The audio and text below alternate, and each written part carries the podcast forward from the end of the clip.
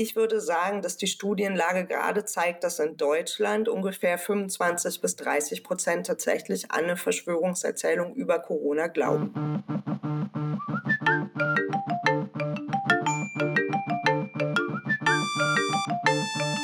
Game of Phones. Der Podcast zum Thema Gut aufwachsen in der digitalen Welt. Präsentiert vom Elternratgeber Schau hin, was dein Kind mit Medien macht. Hallo und herzlich willkommen zu einer neuen Folge Game of Phones. Heute geht es um etwas, und das habe ich in einem anderen Gespräch mit meinem Gast heute schon lernen dürfen, nicht um Verschwörungstheorien, das sagt man nämlich nicht. Äh, ich begrüße jetzt äh, Pia Lamberti, sie ist Psychologin und Autorin und forscht zu dem Thema Verschwörungsglauben. Und die erste Frage, warum Verschwörungsglauben? Glaube? Hallo erstmal. Ähm, genau, also dieser Begriff Verschwörungstheorie, den gibt es schon ganz lange ähm, und der wurde auch lange so verwendet. Und in Deutschland gab es dann in den letzten Jahren so eine Diskussion darüber, trifft dieser Begriff das überhaupt? Ne? Also wenn wir von einer Theorie sprechen, dann geht es ja um so eine ja, Annahme, eine wissenschaftliche Annahme oft, ähm, die man mit der Welt prüft. Also man guckt sich die Fakten an und guckt, guckt, passen die zur Theorie oder nicht.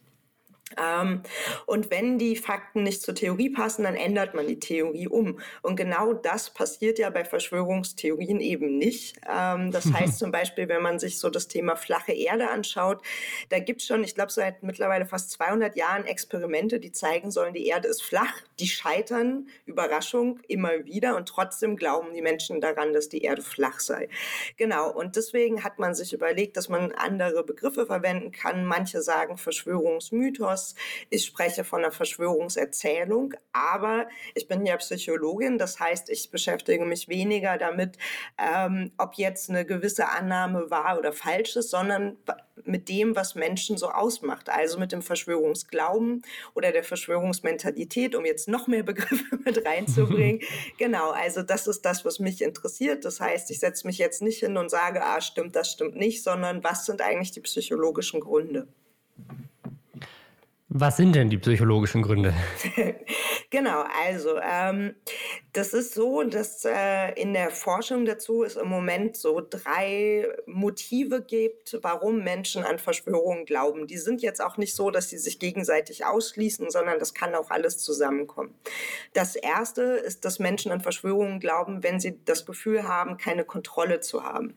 Genau, also wenn es ähm, eine Situation gibt, in der Menschen das Gefühl haben, dass sie keine Kontrolle haben, wenn es eine plötzliche Krankheit gibt, eine Partnerschaft, die zu Ende gibt oder auch gesellschaftliche Umbrüche, beispielsweise eine Pandemie, äh, Terroranschläge, solche Funktionen. Und in dem Moment, wo man das Gefühl hat, keine Kontrolle zu haben, versucht man psychologisch dafür zu kompensieren, indem man beispielsweise Muster sieht, wo auch keine sind. Also alle losen Enden miteinander verbindet und da sind wir beim Verschwörungsglauben. Das ist so der erste Grund. Der zweite Grund sind tatsächlich soziale Gründe. Das heißt, man kann sich über den Glauben an Verschwörungen auch selber aufwerten. Das sieht man in unseren Studien. Dass Menschen beispielsweise, die ein starkes Bedürfnis danach haben, einzigartig zu sein, die also aus der Masse hervorstechen wollen, die glauben dann auch stärker an Verschwörungen. Die meinen dann, dass sie über so eine Art Geheimwissen verfügen, während die mhm. anderen in dieser Logik alle in Anführungsstrichen nur Schlafschafe seien, die blind der Regierung hinterherlaufen würden. Und genau, also das ist dann nochmal so eine Möglichkeit, das eigene Selbst oder die eigene Gruppe aufzunehmen aufzuwerten. Und wenn man jetzt eben bedenkt, ne, der Verschwörungsglaube kommt vor allem in Krisenzeiten, ist er also eine Möglichkeit, eine einfache Möglichkeit, auch Selbstbestätigung zu bekommen. Und das Letzte ähm, ist eben auch Verständnis. Der Verschwörungsglaube strukturiert ja die Welt. Man hat plötzlich in einer Welt, die voll von Unsicherheiten ist, die, wo oft auch ganz viel Chaos herrscht, hat man eine Struktur. Wenn man alles auf den Verschwörer projizieren kann, der ist plötzlich an einem schuld, der ist auch greifbarer. Ne? Wenn wir jetzt wieder bei der Pandemie sind. Das Virus ist unsichtbar, das ist abstrakt, das ist ganz oft schwer zu verstehen. Man hat so viel Informationen, die man nicht einordnen kann. Und der Verschwörer ist in Anführungsstrichen greifbar. Ähm, den, da weiß man, worum es geht. Man hat ein einfaches Fallenbild, auf das man alles projizieren kann. Hast du das Gefühl oder sieht man das vielleicht sogar in der Forschung, dass die die Anzahl an Menschen, die an solche Verschwörungsmythen äh, glauben, dass die zugenommen hat Jetzt einmal durchs Internet und jetzt vielleicht auch konkreter durch die Corona-Zeit? Ähm, das sind tatsächlich beides Fragen, die schwer zu beantworten sind. Es gibt keine langfristigen Studien die genau sagen könnten, das hat jetzt zugenommen seit sozialen Medien oder nicht. Das heißt, wir können da tatsächlich nur so ein bisschen, das heißt raten, aber wir können indirekt Vermutungen anstellen. Mhm. Und ich denke schon, dass soziale Netzwerke da nochmal mit reinspielen, weil wir eben aus der Forschung zum Beispiel wissen, dass allein eine einmalige Konfrontation mit einer Verschwörungserzählung zu einer Laborsituation ähm, dazu führen kann, dass Menschen misstrauischer werden, dass sie sich mehr von der Gesellschaft entfernen fühlen, dass sie zum Beispiel auch weniger bereit sind, sich impfen zu lassen.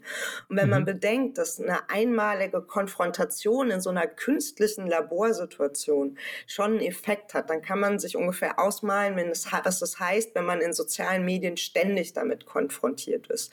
Und dann gibt es natürlich auch noch so technische Faktoren. Also beispielsweise YouTube hat ja Algorithmen, die haben das mittlerweile ein bisschen geändert seit der Pandemie, aber das war tatsächlich ja so, dass man immer radikalere Inhalte präsentiert bekommen hat, auch unabhängig vom Thema. Also ne, man möchte sich zum Thema Spazieren gehen, Videos anschauen und landet dann beim Ironman oder äh, weiß ich nicht, Katzen als Haustiere und dann geht's irgendwann um Löwen oder so. Und mhm. das ist natürlich dann bei so Themen wie Impfung fatal, wenn man immer mehr in diesen Kaninchenbau gezogen wird. Das heißt, die haben das natürlich dann durch die Form auch nochmal verstärkt. Und es war ja lange Zeit so, dass die sozialen Medien auch wenig dagegen unternommen haben, dass Missinformationen und Verschwörungsmythen ja gelöscht wurden oder dass den Einhalt geboten wurde. Das ist erst jetzt im Zeitalter der Pandemie tatsächlich, dass die da mehr gegen vorgehen. Ähm, das ist das eine. Und bei der Pandemie würde ich sagen, gibt es auch noch so ein Fragezeichen. Theoretisch macht es Sinn zu glauben, dass die Verschwörungserzählungen zunehmen, weil eben Verschwörungen oder beziehungsweise Krisen ja eben auch einen Kontrollverlust darstellen. Man weiß nicht, was als nächstes passiert. Es ist alles nicht absehbar. Man sieht jetzt, die Zahlen steigen, aber wie schlimm wird es? Wann hört es auf? Wann gibt es einen Impfstoff? Das sind ja alles Stressfaktoren und Faktoren, die man selber nicht beeinflussen kann.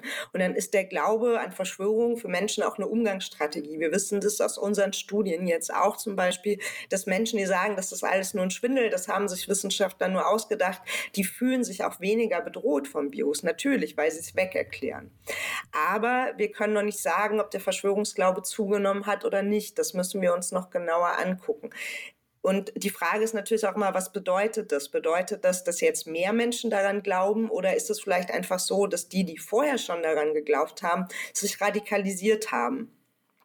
Das sind eben auch immer noch so Fragen, die man sich genau anschauen muss. Ich würde sagen, dass die Studienlage gerade zeigt, dass in Deutschland ungefähr 25 bis 30 Prozent tatsächlich an eine Verschwörungserzählung über Corona glauben. Und das ist nicht die Mehrheit, wow. aber ich finde, es sind schon sehr viele Menschen, wenn man bedenkt, dass das Konsequenzen haben kann. Also wenn wir davon reden, dass ein, ein Viertel oder ein Drittel der Menschen daran glauben, das ist ja schon wirklich, also ich finde das beängstigend. Das hört sich echt äh, also das ist ja, also schon.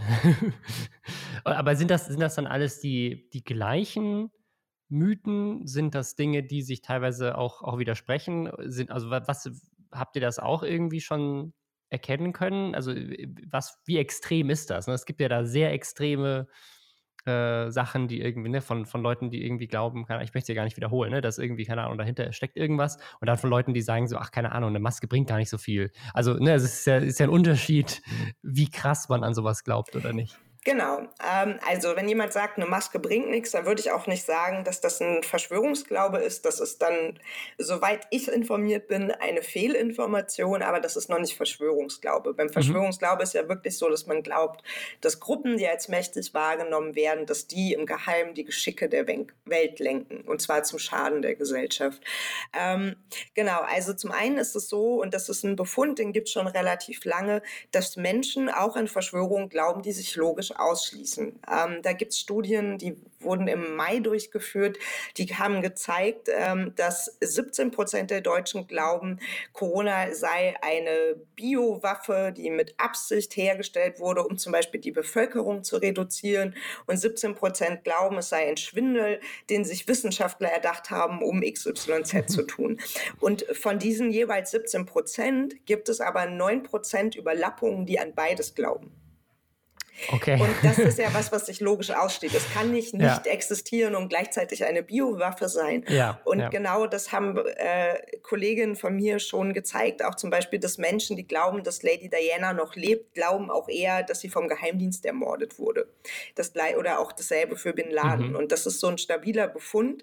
Ähm, und am Anfang in der Forschung war es so, dass Menschen oder dass Wissenschaftlerinnen dachten, naja, die sind halt einfach unlogisch, äh, die wissen auch nicht, was sie sagen. Mittlerweile geht man aber eher davon aus, dass es eine Ideologie ist, eine, in der Menschen sagen, ich weiß vielleicht nicht, wie es wirklich war, aber ich weiß, wie ihr es mir erzählt, so kann es nicht passiert sein. Ja, also ich weiß gar nicht, ob ich das von dir habe, aus einem anderen Gespräch, das wir mal geführt haben, aber ich glaube, was ich auch mal gehört habe, ist dieses, dass Leute natürlich auch immer nur bei so großen Ereignissen an sowas glauben. Ne? Also äh, ne, Lady Diana ist jetzt so ein, ein Punkt, aber wenn man, man es, also ich kenne zumindest keine Verschwörungsmythen über Leute, die einen Anschlag überlebt haben oder die, ähm, ne, also ein Attentat. So die, es gibt ja mehrere US-Präsidenten, die ähm, ne, die schon mal irgendwie angeschossen wurden oder wo jemand versucht hat, auf sie zu schießen und daneben geschossen hat oder so. Da gibt es dann irgendwie keine Verschwörung drüber. Es ist immer nur, wenn es erfolgreich ist. Also, ne, und es sind auch immer nur so diese großen Sachen. Also ich kenne auch niemanden, der irgendwie sagt, so ja, der Grund, warum bei mir im Supermarkt die Hafermilch immer ausverkauft ist, ist eine Verschwörung der Milchlobby. Also sagen so, es, es muss ja immer was ganz Großes sein. Äh, und so Kleinigkeiten fallen da irgendwie nicht darunter. Ähm, genau. Aber ist das sozusagen, ja? Äh, Entschuldigung, ich habe dich in deiner Frage unterbrochen. also ist das, ist das eine Sache, die ähm, die Leute auch wieder loslassen? Also ist das ein Glaube, von dem man auch wieder abfallen kann? Also ähm, der erste Punkt, das ist äh, genau richtig. Es gibt diese Forschung, die zeigt, dass Menschen bei großen Ereignissen eher glauben, dass das auch große Ursachen haben muss. Ne? Und ähm, dass man dann versucht oder dass man dann nicht glaubt, dass es der Zufall gewesen sein kann oder irgendwie äh, Bad Luck oder was weiß ich. Ähm, sondern da muss irgendwas hinterstecken. Und deswegen gibt es eben Verschwörungserzählungen, vor allem bei sowas wie Terroranschlägen am 11. September oder auch der Brand von Notre Dame oder auch die Feuer in Australien zu Beginn des Jahres. Ne? Also so große Ereignisse, da gab es ja auch diverse Verschwörungserzählungen drüber. Ähm, tja, und die Frage, ob das wieder los wird, äh, ist tatsächlich gar nicht so leicht zu beantworten. Also erstmal glaube ich schon, dass der Glaube an Verschwörungen, diese generelle Tendenz ist relativ stabil das ist eine Persönlichkeitseigenschaft. Ne? Und man kann so sagen, dass auch vor der Pandemie schon ein Drittel der Deutschen diese Persönlichkeitseigenschaft hatten. Deswegen sind die Zahlen auch gar nicht so überraschend, dass es so ein Viertel ungefähr bis ein Drittel ist, die an Corona-Verschwörungen glauben. Und das bleibt vermutlich. Ähm, die Frage ist halt, wie radikal wird das? Wie sehr wird das handlungsleitend? Ähm, und ja, wie sehr kann man dem vielleicht was entgegensetzen? Und im Privaten hat man da schon gewisse Chancen. Man muss sich halt auf einen Marathon einstellen. Das ist kein Sprint. Also ist das Beste, was man zuerst mal machen sollte, sich hinsetzen und durchatmen, weil das nicht so leicht ist und weil man auch wahrscheinlich viele Frustrationsmomente erleben wird.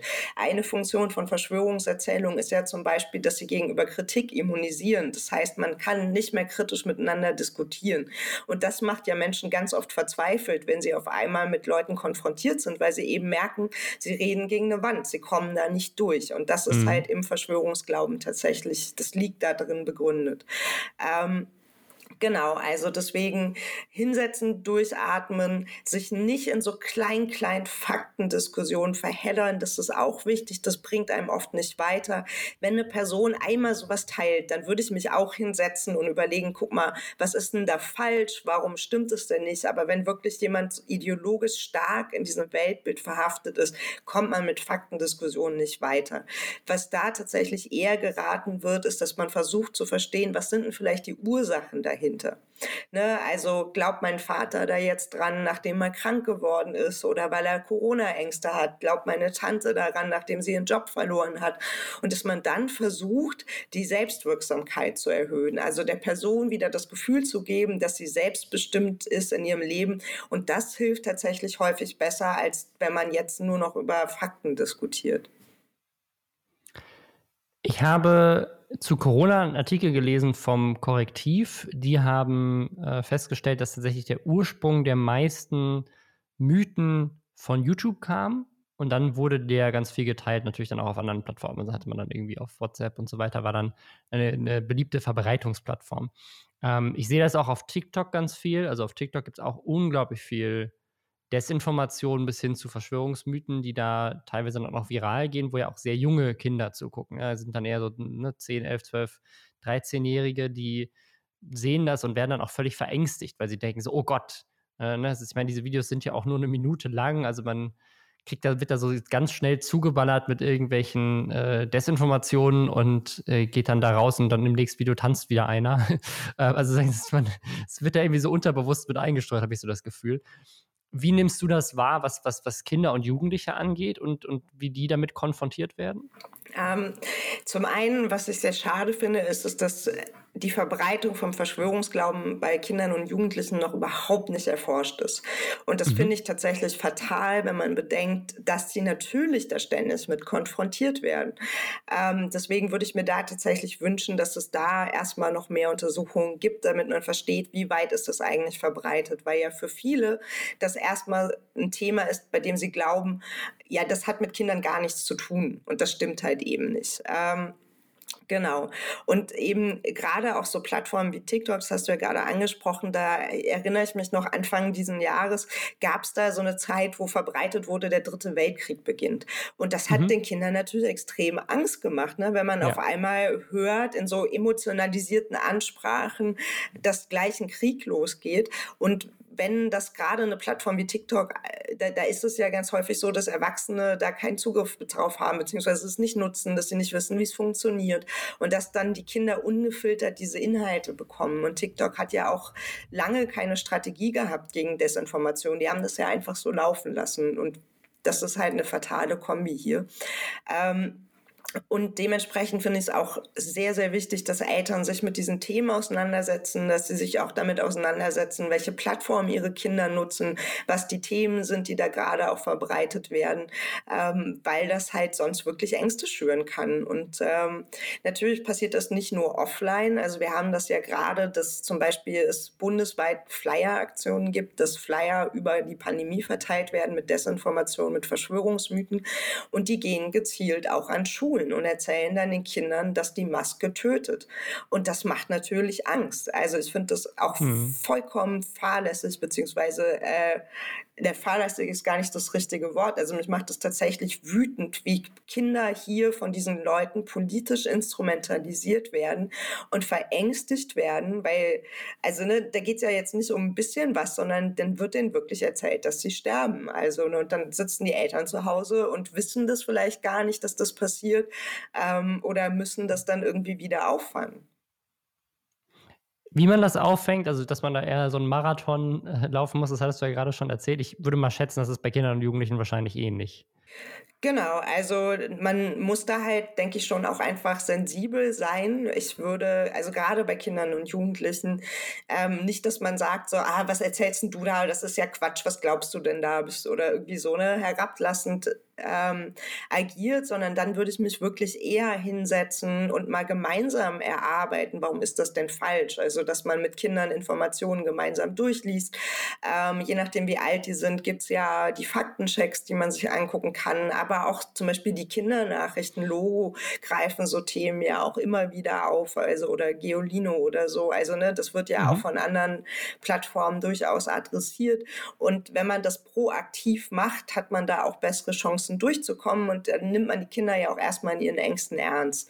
Ähm, es gibt auch noch so andere Optionen, die finde ich total gut. Es gibt so Computerspiele mittlerweile, die extra für Kinder und Jugendliche gestaltet wurden. Ähm, die sind äh, eigenständig ab zwölf Jahren, aber gemeinsam mit den Eltern können die schon auch ab, ab, ab acht Jahren genutzt werden. Und da lernen die Kinder, wie Desinformation und Verschwörungsmythen im Internet funktionieren und wie die aufgebaut sind. Und mhm. da gibt es auch mittlerweile Studien zu, die zeigen, dass signif Kinder signifikant besser in der Lage sind, Fake News und Verschwörungsmythen zu erkennen, nachdem sie diese Spiele gespielt haben. Und die dauern auch jetzt nicht lange, die sind kostenlos zugänglich. Und das finde ich gerade jetzt einen total guten Zugang. Ja, hast du da einen Namen? Ich glaube, wir können ja auch einfach. Ähm, genau, also Werbung das äh, ja, kann man, weil es auch mit Wissenschaftlerinnen äh, in einer NGO zusammen entwickelt wurde. Das nennt sich Get bad news, also bekomme schlechte Nachrichten. Mhm. Das ist der Link zu der Studie, genau. Und die haben da jetzt auch eine Corona-Update gemacht. Das finde ich schon mal, das wäre nämlich meine nächste Frage gewesen. Also natürlich gibt es einmal die Möglichkeit, man fängt Menschen generell, aber auch jetzt Kinder und Jugendliche, hinterher irgendwie auf und guckt, wie kann ich persönlich diese Nähe noch finden und irgendwie gemeinsam das erarbeiten. Aber die andere Frage wäre gewesen, genau, wie, wie kann man proaktiv von, schon vorher dafür sorgen, dass man eben sensibilisiert wird dafür, dass es das im Internet oder auch generell überall gibt.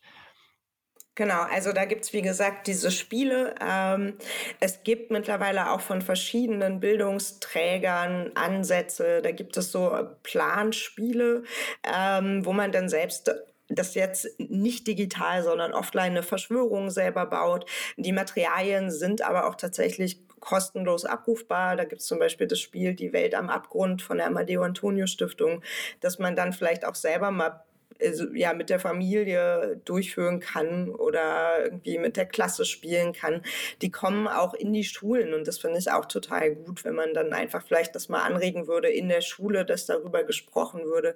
Und ich glaube, ansonsten ist wirklich viel darüber sprechen, gemeinsam das Internet erkunden, was macht denn eigentlich gute Informationen aus. Ne? Da kann man ja wirklich sich gemeinsam auch belesen, ähm, mit den Kindern überlegen, was macht es. Ähm, wenn man merkt, dass Fehlinformationen konsumiert wurden oder, oder Kinder damit konfrontiert wurden, dann ist der beste Ansatz, mit dem sogenannten Fakten-Sandwich vorzugehen. Das heißt, ähm, äh, genau, das ist äh, so der aktuelle Stand, wie man am besten Fehlinformationen entkräften kann. Das, das heißt, man ähm, greift erst den Fakt auf, ähm, also das, was wahr ist, was stimmt, macht es kurz, prägnant, eingängig.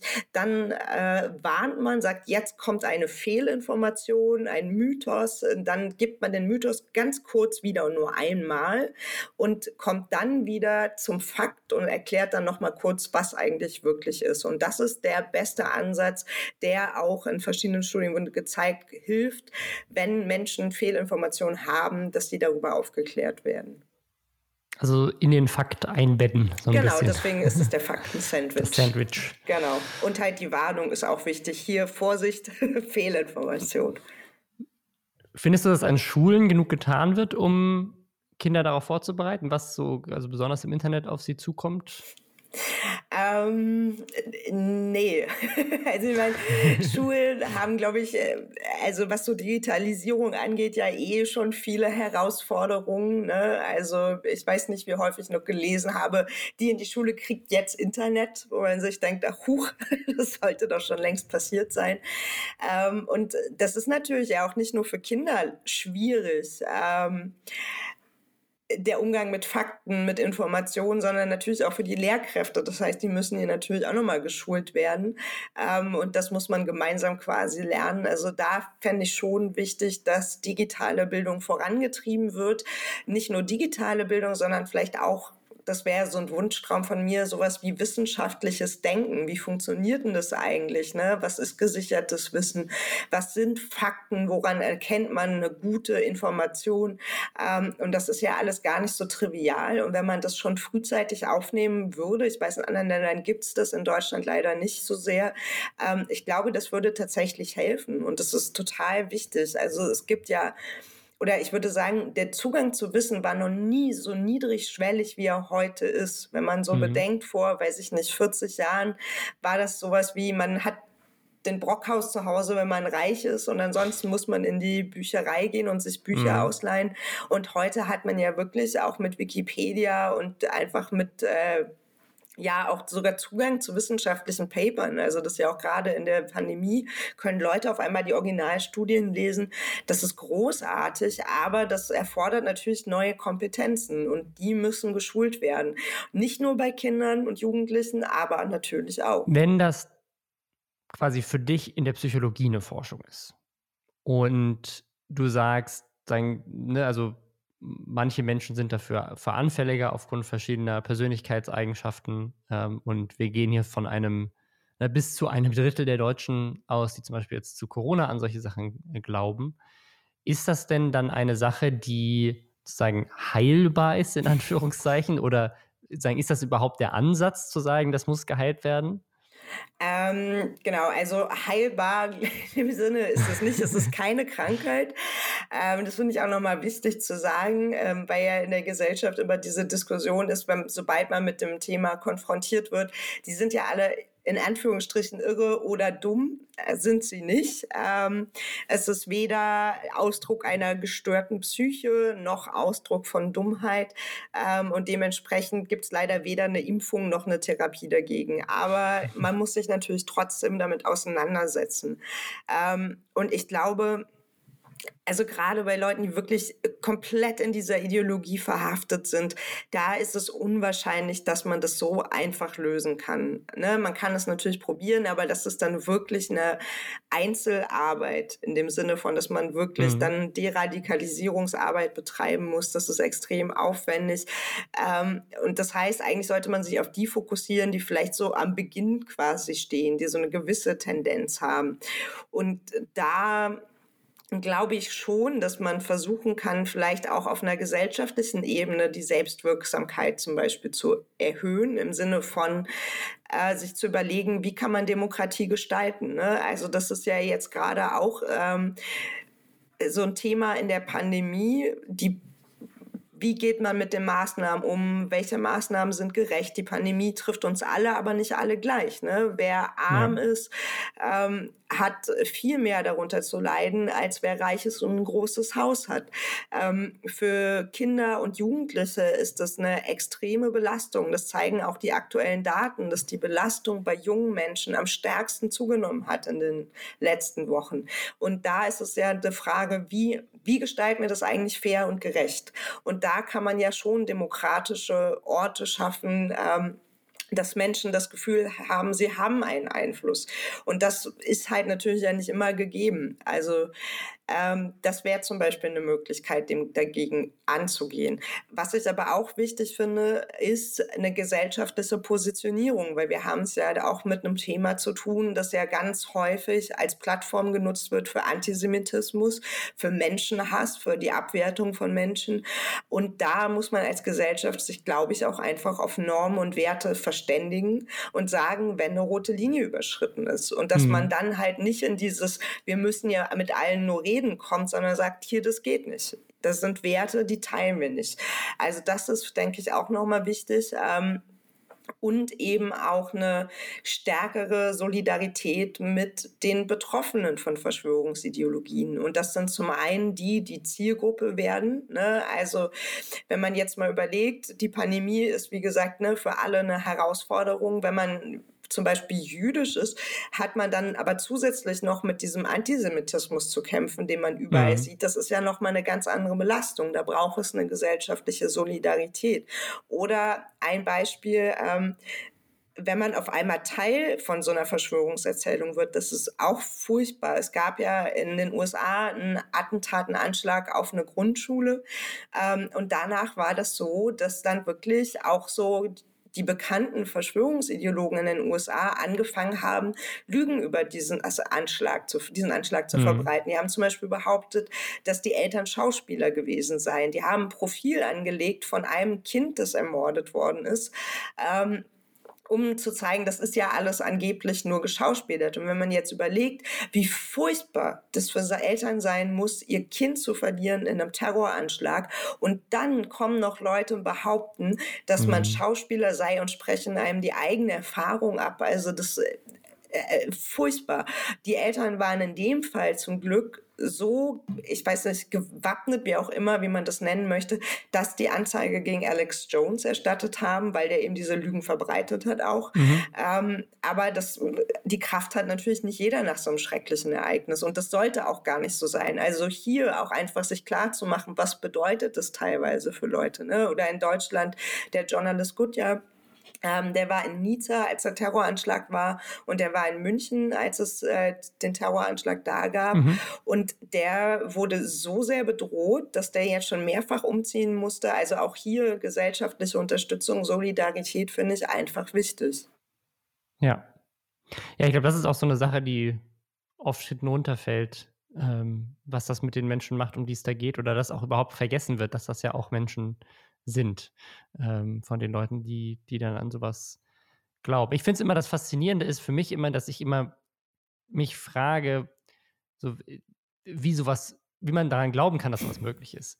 Weil sozusagen der, der Aufwand, so solche großen Verschwörungen zu machen, so hoch äh, ist.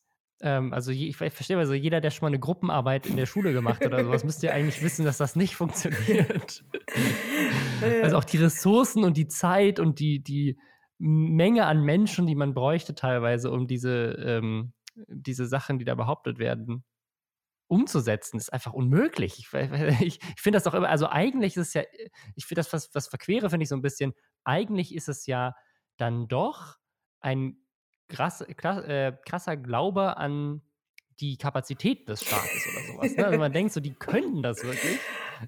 Äh, es gab auch tatsächlich einen Mathematiker, der hat mal so ein wissenschaftliches Paper veröffentlicht und hat ausgerechnet, wie lange es eigentlich dauern würde, das ist natürlich eine Modellrechnung, bis so eine Verschwörung ähm, an die, ja, als Licht kommen würde ähm, mhm. und hat dann äh, berechnet, wie viele Leute eigentlich involviert sind und so. Und natürlich ist das äh, nur eine Modellrechnung und man kann das so nicht sagen.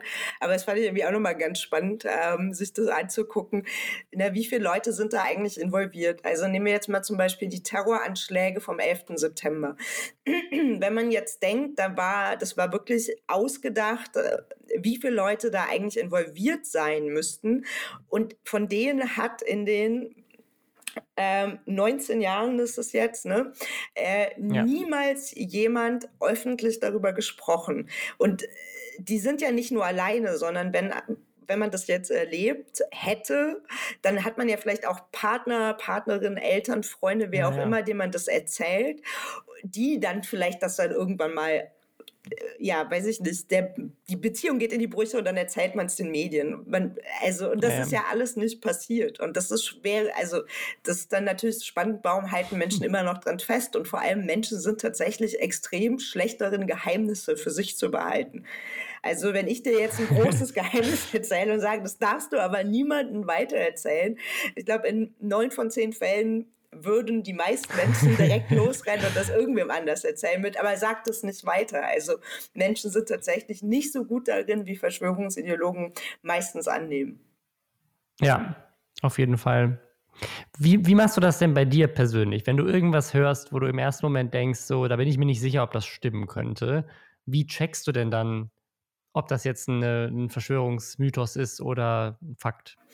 Ähm, genau, also ich recherchiere natürlich auch erstmal, also ganz stumpf googeln ähm, und gucke mir dann die Quellen an. Also wie häufig wird die Information, taucht die zum Beispiel auf in seriösen Medien oder in wissenschaftlichen Quellen oder beim, weiß ich nicht, jetzt bei Corona, beim RKI oder bei der WHO oder so weiter.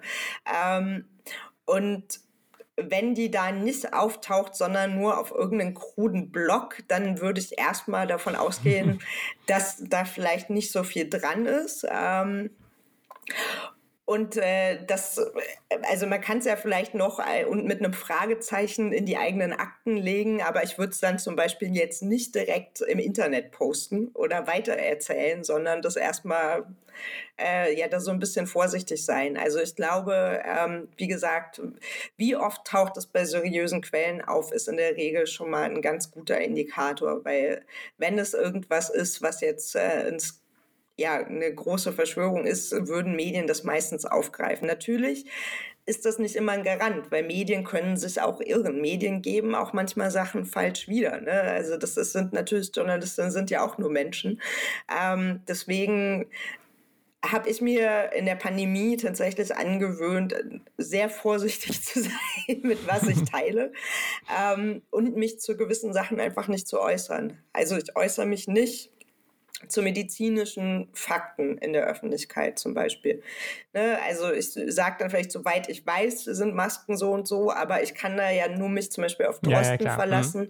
ähm, oder auf das RKI, ähm, weil ich eben keine Medizinerin bin. Ich kann zwar wissenschaftliche Studien interpretieren, aber ob zum Beispiel die Tests, die die angewendet haben, die richtigen sind, das kann ich ja schon nicht mehr sagen. Also deswegen glaube ich, ähm, auch eine bewusste Reflexion der eigenen Expertise ist total wichtig. Das würde ich äh, ja. mir auch teilweise mehr wünschen, dass man sich überlegt, kann ich dazu eigentlich was sagen oder wissen andere das nicht vielleicht besser? Ja, oder auch wenn andere dann vermeintliche Experten und Expertinnen sind, dass die ähm, sozusagen, dass es ja dann immer noch vielleicht einen wissenschaftlichen äh, Konsens gibt, der mhm. aus der Mehrheit besteht. Und wenn ein Arzt irgendwie was anderes behauptet als alle anderen, dass das dann vielleicht nicht unbedingt eine valide Expertenmeinung ist in dem Moment. Ja, aber das ist tatsächlich ja gar nicht so einfach. Ne? Also wenn man jetzt, ja. äh, weiß ich nicht, einen ehemaligen Radiomoderator hat, der sich zur Pandemie äußert, dann kann ich immer noch ganz einfach sagen, naja, der hat halt keine Expertise. Wenn die Person ein Arzt ist, äh, der aber nie Forschung dazu gemacht hat, dann kann ich äh, sagen, äh, ja, okay, der war, ist zwar Arzt, der weiß so ein bisschen was, aber ist vielleicht immer noch kein Experte, aber wenn jemand äh, vielleicht auch ein Professor war oder auch im Bereich Virologie gearbeitet hat, dann wird das Ganze schon immer schwieriger. Ja. Und dann kommt ja häufig so das Narrativ aus der Szene, das ist einfach unterdrücktes Wissen und man muss sich mal äh, unterschiedliche Meinungen anhören und so weiter. Und da, und jetzt sind wir wieder, warum ich mir auch mehr wissenschaftliches Arbeiten an den Schulen wünschen würde, muss man verstehen, wie wissenschaftliche Diskussionen ablaufen. Und zwar laufen die ja, ja so ab, dass Menschen Artikel in wissenschaftlichen Zeitschriften veröffentlichen. So, das ist bei mir jetzt auch nicht anders. Das heißt, ich habe eine Forschungsidee. Ich führe dazu Studien durch und ähm, dann schreibe ich den Artikel und dann reiche ich den ein. So. Und der nächste Schritt ist, dass andere Wissenschaftler sich den angucken, den bewerten und tatsächlich in, in der Regel so zwischen 80 und 90 Prozent der Fälle werden diese Artikel abgewiesen, weil es heißt, die sind nicht gut genug.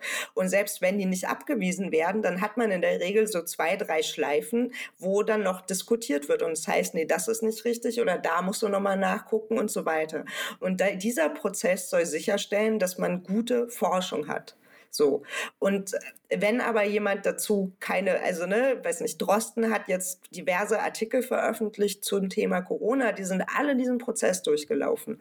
Und das ist ein himmelweiter Unterschied, ob jemand sich einfach mal auf einem Blog oder auch in einem Interview dazu äußert, aber eigentlich in der Wissenschaftscommunity nie was dazu beigetragen hat und dieser kritischen Prüfung nie unterlaufen ist. Und ich glaube, das muss einfach auch klarer werden ja. und mehr bewusst gemacht werden, dass Menschen sehen, nee, das ist nicht unterdrückt, sondern der hält einfach nicht die Standards ein. Ich finde, das ist, äh, das ist ein guter Punkt, den, der auch wieder vielleicht an die Schulen zurückfällt, ja. äh, danke dir für deine Zeit. Gibt es noch irgendwas, was du äh, noch unbedingt mitgeben wollen würdest? Ähm, ich glaube, was ich gut finde, ist, äh, wie gesagt, bei dem Thema, dass man selber sich selbst auch einfach reflektiert und ähm, bevor man Sachen teilt, innehält. Also das geht jetzt nicht nur um Corona, sondern auch sowas wie ähm, äh, morgen wird ein Link verschickt und der, wenn man auf den klickt, ist dann WhatsApp gehackt oder was weiß mhm, ich. Ja. Ne? Also bevor man Sachen, die man kriegt, weiterleitet und in die Welt bringt, dass man da erst nochmal reflektiert, was ist denn da eigentlich dran? Ganz häufig, wenn man so Sachen kriegt, kann man die googeln und da haben andere sich schon damit auseinandergesetzt. Und ich glaube, wenn wir uns alle daran halten, verantwortungsbewusst mit Informationen umzugehen, dann ist die Welt schon ein Stück besser und dann ist schon ein bisschen weniger Fehlinformation in der Welt. Das finde ich gut. Vielen, vielen Dank. Ähm, genau, du äh, bist auch auf Social Media zu finden. Also wenn man jetzt irgendwie noch mehr Infos dazu möchte, ähm, dein Buch äh, auch sehr spannend. Ähm, kann man sich gerne noch weiter informieren. Ansonsten gibt es auch weitere Infos für, für Eltern und so weiter auf schau-hin.info. Ich wünsche dir noch einen ganz schönen Tag. Das wünsche ich dir auch. Danke für die Einladung. Bis dann. Ciao. Tschüss.